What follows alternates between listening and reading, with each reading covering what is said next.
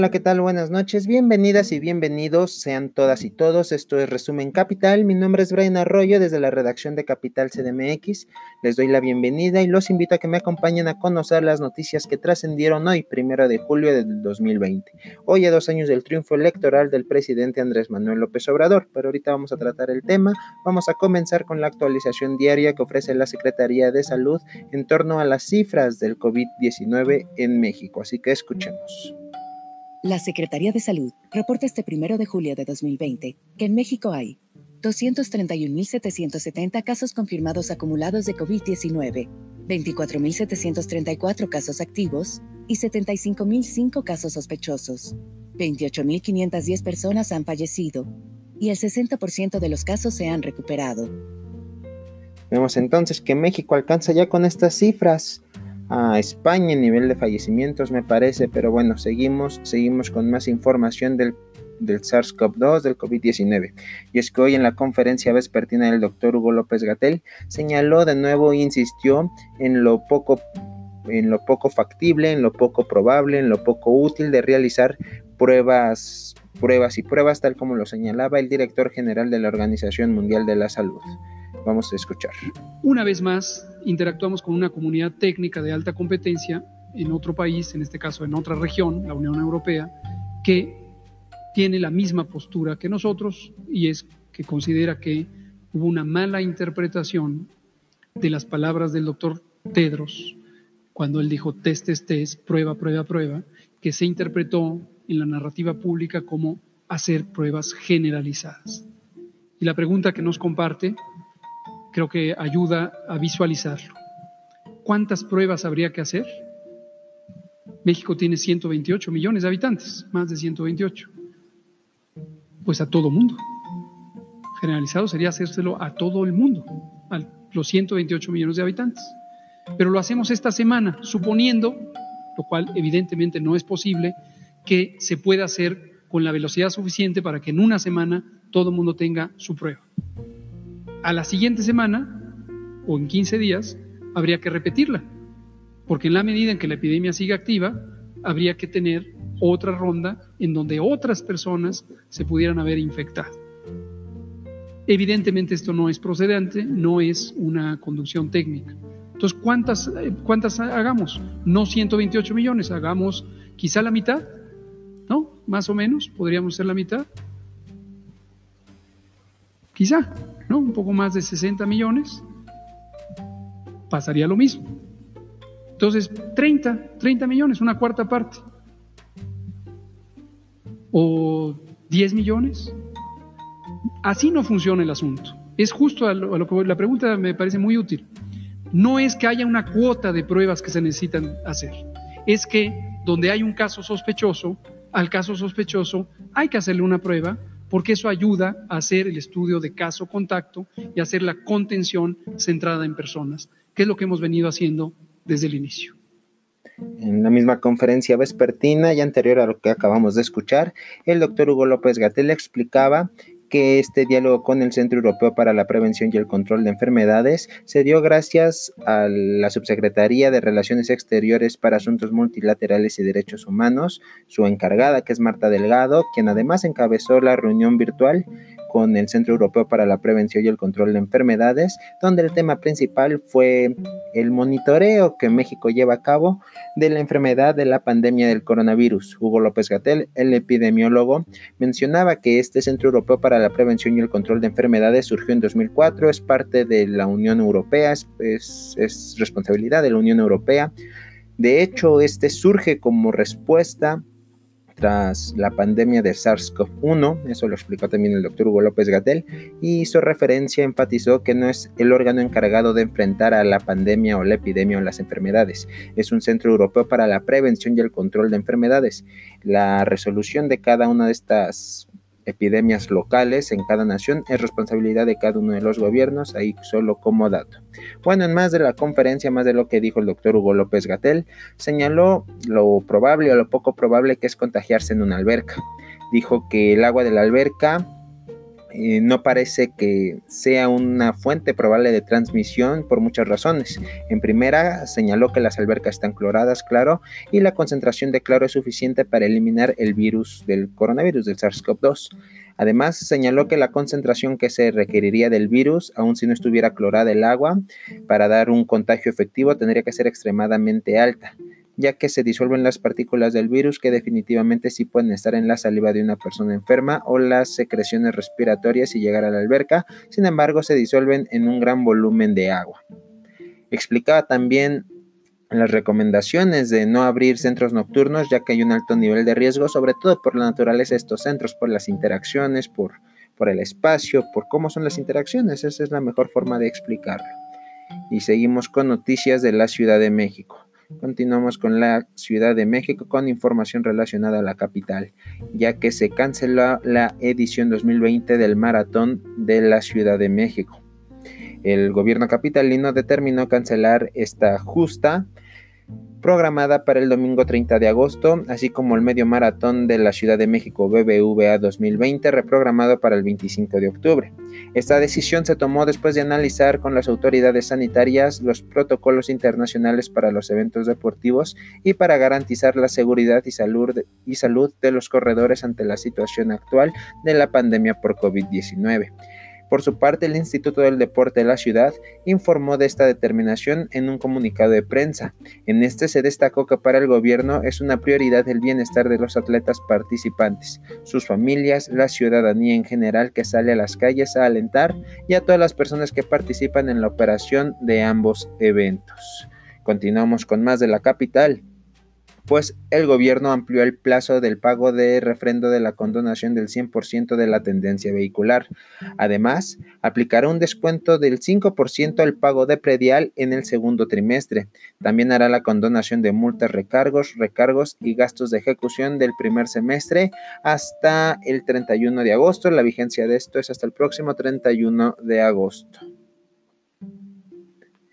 y más mm, y una noticia más para prevenir sobre todo y, es que por obras de mantenimiento y para preparar en diciembre la instalación de la infraestructura mayor el sistema Kutsamala tendrá un paro total de operaciones por 24 horas. Esto será a partir del 2 de la mañana del sábado 4 de julio y concluirá a la misma hora del 5 de julio es decir el sábado el sábado en la madrugada por esos trabajos se dejarán de suministrar 16 mil litros por segundo de agua a través de este sistema, lo que afectará el abasto en 11 alcaldías de la capital y en 13 municipios del Estado de México.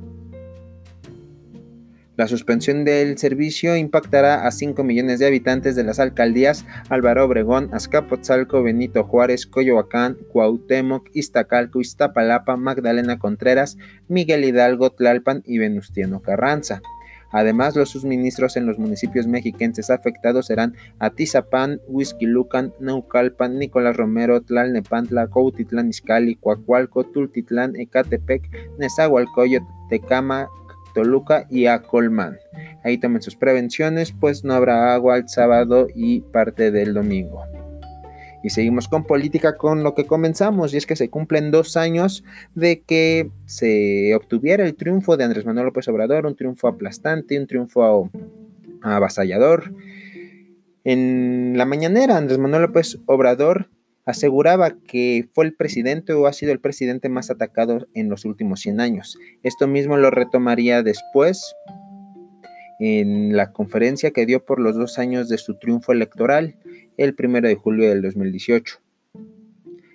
AMLO así dijo que es el mandatario más atacado por adversarios en los últimos 100 años y que su gobierno no ha adoptado una postura de censura. Dijo no encabezar un gobierno autoritario, no participar en violaciones de los derechos humanos, señaló que no ha habido masacres, que no se ha utilizado el ejército ni a la marina ni a los cuerpos de seguridad para reprimir a los mexicanos. Además señaló que le place mucho el que a pesar de ser presidente más atacado de los últimos 100 años, la respuesta sea la libertad y no la censura. Además, López Obrador calificó la explosión de, Tlahuililpan como el hecho más doloroso que le ha tocado vivir al frente de la presidencia y las adversidades que ha generado, claro, la epidemia del COVID-19. Vamos a escuchar un poco de lo que dijo Andrés Manuel López Obrador en su conferencia en su conferencia, en su informe por dos años de gobierno. Esto frente a los secretarios legales y ampliados, al gabinete legal y ampliado en el Palacio Nacional. Vamos a escuchar. Hoy se cumplen dos años de la memorable jornada cívica que nos permitió llegar por mandato popular a la presidencia de la República. Cinco meses después, tomamos posesión del cargo y desde entonces lo hemos venido ejerciendo en representación del pueblo, el mismo pueblo al que ahora rindo cuentas sobre lo alcanzado en estos primeros 19 meses de una nueva etapa de la vida pública de México. Como es sabido, estamos llevando a cabo una auténtica transformación política, económica, social y cultural, guiados por los ideales y principios de la honestidad, la justicia, la libertad, la democracia y la fraternidad. Me gustaría explicar de manera sencilla lo que hemos logrado desde que somos gobierno. Nunca se ha reprimido al pueblo, ni hemos permitido masacres. Se eliminó la tortura y otras violaciones a los derechos humanos que eran prácticas habituales en otros gobiernos se está haciendo justicia en el caso de los jóvenes de Ayotzinapa. Se atiende a víctimas de la violencia y del neoliberalismo, como el caso lamentable de la guardería ABC de Hermosillo, Sonora. Se eliminó el CISEN, los sistemas de espionaje político y al Estado Mayor Presidencial no se espía ni se persigue a nadie y la oposición se manifiesta con libertad. Nunca en más de un siglo se había insultado tanto a un presidente de la República y la respuesta ha sido la tolerancia y la no censura. No se permite la corrupción y se redujo en 95% el robo de combustibles. Las grandes empresas o corporaciones nacionales y extranjeras han pagado adeudos pendientes a la hacienda pública. Quedó prohibida la condonación de impuestos. Se han presentado denuncias penales contra falsificadores de facturas y se convirtió en delito grave la defraudación fiscal. Ahí está lo dicho por Andrés Manuel López Obrador a dos años de su triunfo electoral.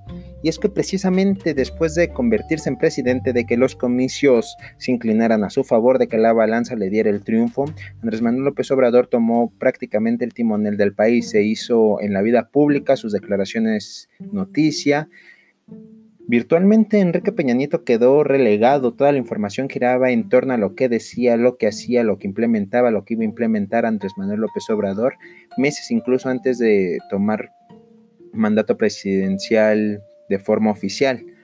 Su mandato, hay que decirlo, está respaldado por, por 30 millones de votantes, está, está respaldado, tiene base social importante. No sé en verdad cuánta de esta gente está arrepentida de votar por él y cuánto sigue apoyándolo.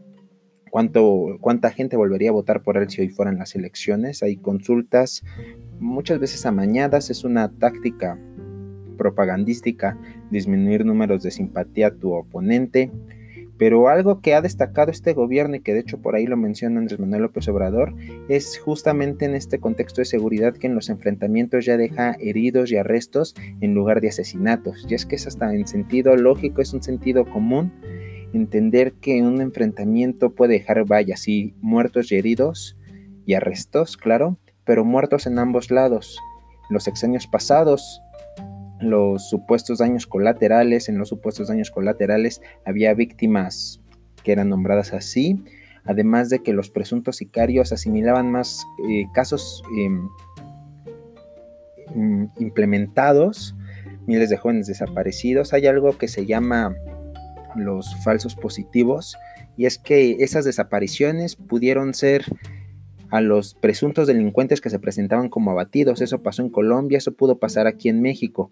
Y es que tras miles y miles de desaparecidos me llega una frase de Eduardo Galeano que decía, para un solo fusilado puede, puede ocasionar un, un escándalo mundial. Para miles de desaparecidos siempre queda el beneficio de la duda. Esto claro con respecto al contexto histórico de las dictaduras, pero se puede hablar de esto en el sexenio calderonista, en, todo lo que se vivió durante 12 años de terror de necropolítica en México. Para mí en lo personal, ese sería el avance más grande de este gobierno, un sentido de abrazos y no balazos, si quieren, ha sido muy criticado también, sobre todo por los últimos acontecimientos, pero creo que el presidente en cuestión tiene, tiene un sentido más lógico de cómo se combate a la estructura de la delincuencia, cómo se, cómo se puede restablecer todo esto que se tiene implementado por años y años de desigualdad porque la delincuencia, los jóvenes que no tienen otra oportunidad se dedican entonces a estos asuntos porque no hay otra salida, porque el sistema los ha olvidado. Eso para mí es el gran avance del sexenio apenas con dos años de Andrés Manuel López Obrador. Así el presidente cerraba su informe asegurando que seguirá luchando con muchos mexicanos, que buscará desterrar las atrocidades de nuestro querido México, además de acabar con esa peste que es la corrupción y enfrentar la monstruosa y vergonzosa desigualdad social. Continuamos con más información al respecto de política nacional, pues en este sentido de que en 2021 son las intermedias, AMLO insistió en que vigilará los comicios del 2021 ya lo había dicho antes que sería el guardián, desató por ahí polémica, hoy volvió a insistir con otras palabras, pero dijo que seguirá buscando los comicios libres y limpios en México. Hablando de comicios y del partido del presidente Andrés Manuel López Obrador, para ser exactos, Morena, Morena deberá definir por encuesta ciudadana la dirigencia nacional. A más tardar el 31 de agosto, este partido político debe realizar una encuesta abierta a la población en general para elegir a su dirigencia nacional, esto de acuerdo a la sentencia del Tribunal Electoral del Poder Judicial de la Federación, máximo órgano encargado. Y vámonos con más pues el Mochomo es liberado y ha reaprendido en el penal del Altiplano. José Ángel Casarrubia Salgados, alias el Mochomo, integrante de Herreros Unidos, presunto integrante e implicado, presunto implicado en la desaparición de los 43 estudiantes normalistas de Ayotzinapa, fue liberado y posteriormente reaprendido en el penal del Altiplano. Un juez federal ordenó su, liberación considerando falta de pruebas idóneas para acusarlo por el delito de delincuencia organizada. No obstante, fue reaprendido inmediatamente debido a que la Fiscalía General de la República tenía una nueva acusación en su contra. Casarrubias ha sido señalado en la investigación del caso Ayotzinapa por presumiblemente ordenar el homicidio de los 43 normalistas desaparecidos.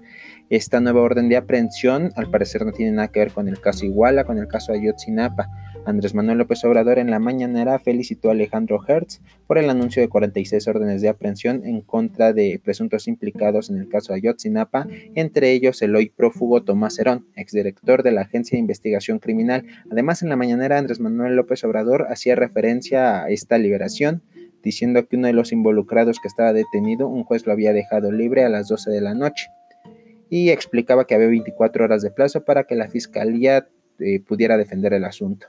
Lamentable esto que pasa en los sistemas de justicia, lo que pasó por ejemplo en, Guanajuato apenas unos días con, con, la liberación de los familiares de, de Oceguera, de Yepes, el, Marro, es como, como le dicen, el líder del cártel de Santa Rosa de Lima, que salieron por, porque al parecer no había pruebas, algo así ah, eh, sucedió con el Ojos aquí en la Ciudad de México, de hecho muy parecido, le, lo dejaron salir y afuerita del, del penal, no me acuerdo qué penal era, lo reaprendieron por nuevas órdenes de aprehensión, pero sin duda son, son sucesos que se deben de investigar porque puede existir corrupción detrás de esto. De hecho, puede que las empresas criminales, los grupos delincuenciales, eh, controlen a la justicia de cierto estado, de cierta región, de cierta sección. Hablando sobre la delincuencia organizada, continuamos con más, pues hoy hubo un traslado sorpresa de reos desde Puente Grande en Jalisco hasta Michoacán, 380 reos procesados y sentenciados por delincuencia organizada y quienes cumplían su condena en el Centro Federal de Readaptación Social número 2 fueron trasladados en un operativo sorpresa al Centro Federal de Readaptación Social 17 en Tomatlán, Michoacán. Fueron trasladados en dos aviones Boeing, estos grandotes, Hicieron dos viajes para trasladar a un total de 380 personas. Presuntamente la mayoría, el gran grueso de estos trasladados, son integrantes o ex integrantes del cártel Jalisco Nueva Generación. Hubo un fuerte operativo para garantizar la seguridad, claro, de tanto de agentes de las Fuerzas Armadas como de los propios de los propios presos, de los propios reclusos. En más información, al menos 24, 24 muertos perdón, y varios heridos es el saldo de un ataque armado en Guanajuato. Este ataque armado sucedió en Irapuato. Esto lo informó Pedro Alberto Cortés, secretario de Seguridad Ciudadana Municipal. El ataque ocurrió en un centro de rehabilitación en la calle privada de Guanajuato, Colonia Arandas, a la que llegaron hombres armados y comenzaron a disparar. Tras el ataque, del que ya no dieron más detalles, el lugar se resguardó por la Guardia Nacional, la Policía Municipal, Estatal y policías ministeriales. Los heridos además fueron trasladados a hospitales para su atención. Sin duda, Guanajuato está viviendo un clima hostil, un clima terrible. Esto se, se asemeja mucho a las, a las matanzas que sucedieron como de saneamiento social. Eran a jóvenes de anexos no sé, puede haber muchas líneas de investigación, puede ser que exista la línea de investigación por ahí de, una venganza o de, o de, grupos opuestos o yo qué sé. Pero sin duda es lamentable que existan estas masacres, son auténticas masacres, estas balaceras que dejan estos terribles saldos. Y ya para terminar, vámonos, y es que la primera dama, Beatriz Gutiérrez Müller, fue tendencia en Twitter. Tuiteó algo relacionado a los dos años de, de las elecciones del 2018. Un internauta, un tuitero, le respondió, ¿cuándo atenderá personalmente a los padres de niños con cáncer? Gracias por su amable respuesta. Pues su amable respuesta, más que amable, fue muy seca. Dijo, no soy médico, a lo mejor usted sí. Ande, ayúdelos. Bueno, esto desató polémica en redes, tal grado que tuvo que borrar el tuit Beatriz Gutiérrez Müller y disculparse con los niños y con los padres de los niños con cáncer. Eso sería todo por mi parte, eso es toda la información del día de hoy. Nos escuchamos una vez más el día de mañana. Esto fue Resumen Capital. Muchas gracias, buenas noches. Síganos en nuestras redes sociales, arroba capital mx-bajo para Twitter, capital cdmx, Facebook e Instagram. Y por supuesto nuestra página de internet, capital-cdmx.org.